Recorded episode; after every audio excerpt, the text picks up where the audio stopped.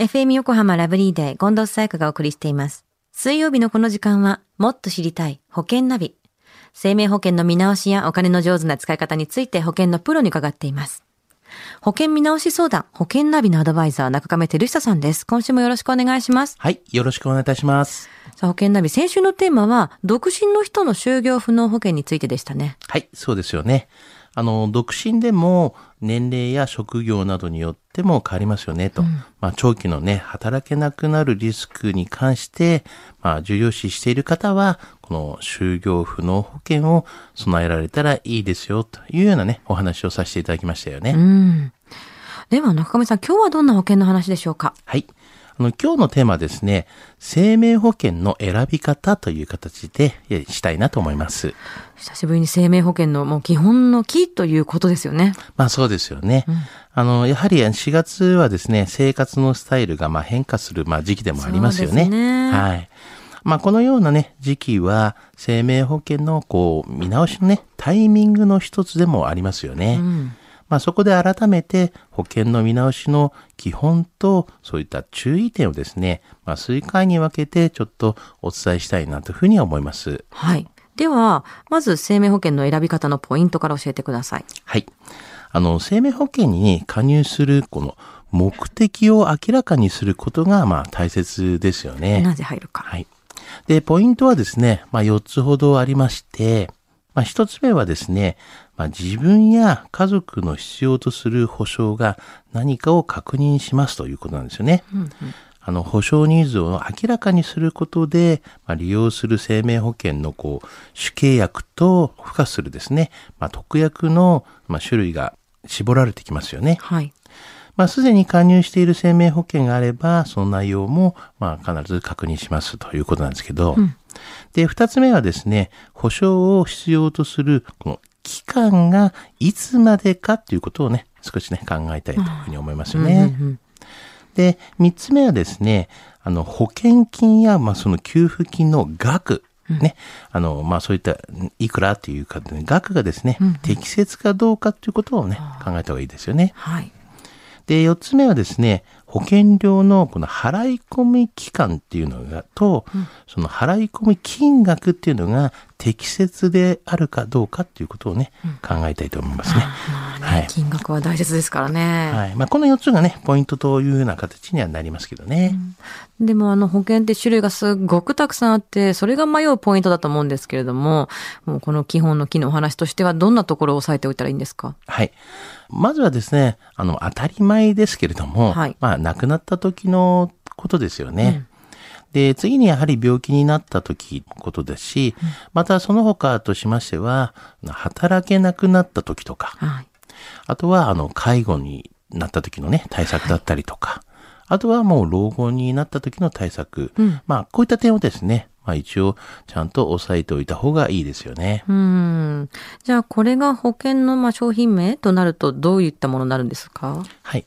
あの、まあ、皆さんもね、ご存知ですけれども、まあ、商品としては亡くなった時っていうのは、まあ、当然のごとく死亡保障ですよね。まあ、保証期間っていうのはね、一生涯にした場合なんですけれども、まあ、こういった場合には、就寝保険とかですね、はいあとは変額就寝型とか、変額保険の就寝型とか、あとは、利率変動型の、まあ、積み立て就寝保険ですよね。はい。あとは、あの、保証期間が一定の時期という場合ありますよね。はい。で、こういった場合には、あの、定期保険っていう形になりますよね。限られた時間の中っていうことですよね、そうですよねうん。あと、保証期間は一定で、満期保険金が欲しい場合とかありますよね。はいはいはいで、こういった場合には、養老保険だったりとか、んあの、変額、まあ、保険のこの有機型とか、まあ、そういったものになりますよね。うん。病気になった時に備える保険ってどんなものがありますか？はい。あの、病気になった時は、あの、もう基本的にはやはり医療保障ですよね。うん。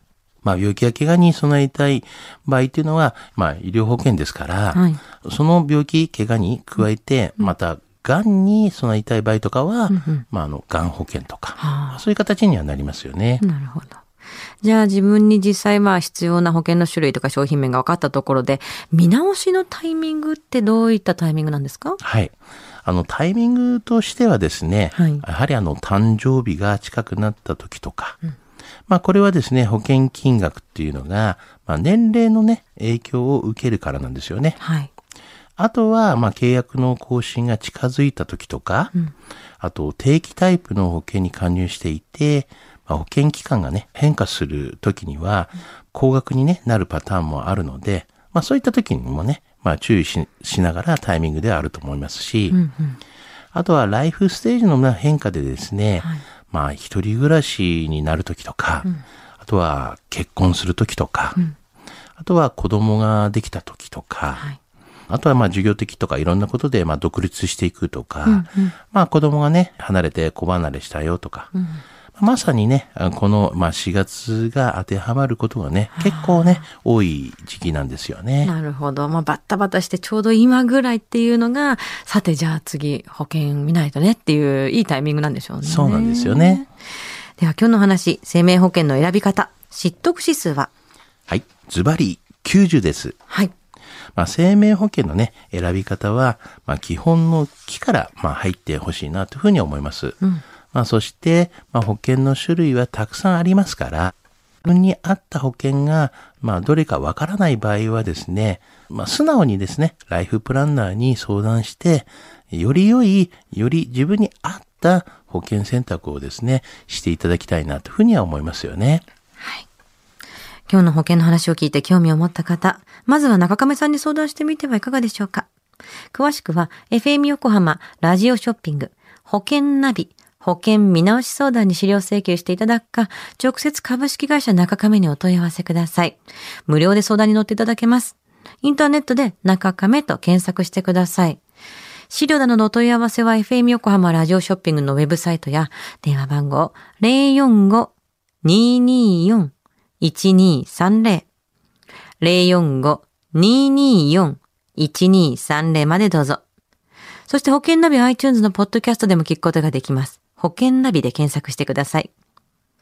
もっと知りたい保険ナビ。